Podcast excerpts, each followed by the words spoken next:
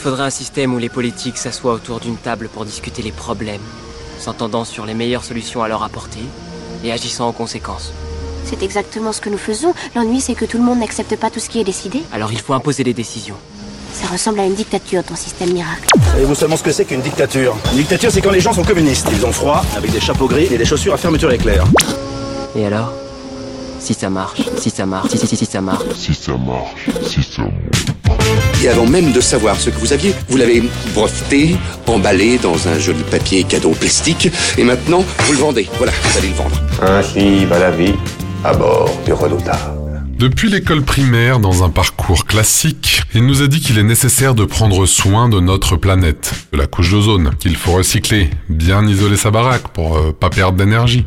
Donc il faut suivre une ligne de conduite qu'on a nommée développement durable. Développement, modernité, moi je veux bien, mais enfin, euh, s'il n'y avait pas les Occidentaux.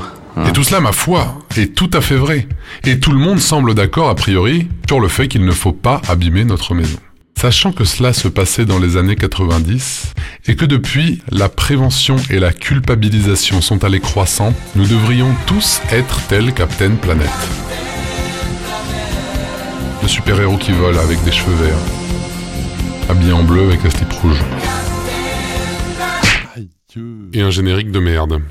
Vu l'état général de l'environnement, on peut estimer que le plan a foiré. Cet échec a des raisons que la raison ignore. Confort, individualisme, efficacité, profit, mais aussi la nécessité sont souvent les étincelles de la flamme qui consument le globe et nous poussent à reléguer l'environnement au second rang, parfois à tort et, comme le monde est complexe, parfois à raison. La vache, je comprends pas un mot de ce que vous racontez. Le développement durable et la pédagogie ayant échoué, ils ont été doucement remplacés par l'illusoire croissance verte et la très stérile contrainte. Si j'interdis le centre-ville aux voitures, les pieds et les vélos seront les remplaçants mécaniques de ces horribles moteurs à explosion. Si j'augmente le prix du diesel, on arrêtera d'acheter du diesel et les voitures changeront. Et au passage, les 20 millions de voitures avec un moteur diesel en France vont disparaître.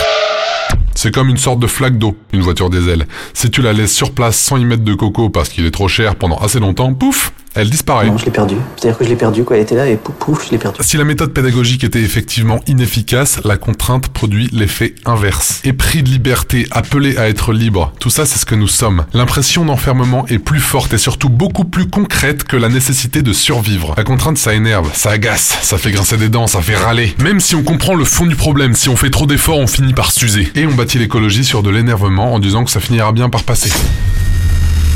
Ça ne passera pas. S'il y a de la rage dans le mortier, il tiendra pas.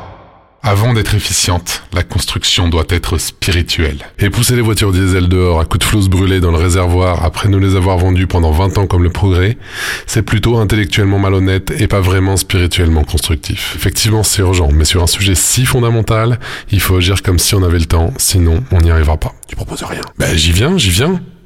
Par où commencer La démonstration Non, par où commencer notre changement du monde A priori pas par le diesel. Merci. Non, on va commencer par nous, parce qu'on se maltraite.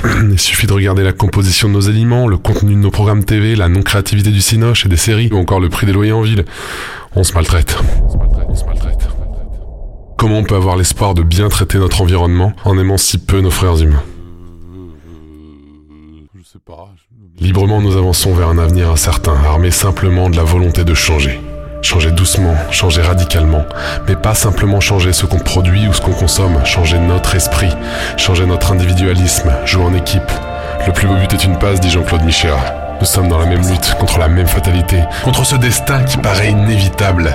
Même dans un combat commun auquel chacun adhère, il faut choisir son camp. Je choisis le camp de l'humain. Le camp un peu dégueu, le camp handicapé, le camp boiteux, le camp qui veut bien se laver les dents mais qui s'excusera pas de puer de la gueule le matin. Le camp qui regarde la réalité, le camp qui consent au réel, le camp des révoltés, le camp des enracinés, le camp de ceux qui refusent de devenir des consommables. Parce qu'ainsi va la vie. À bord du redoutable.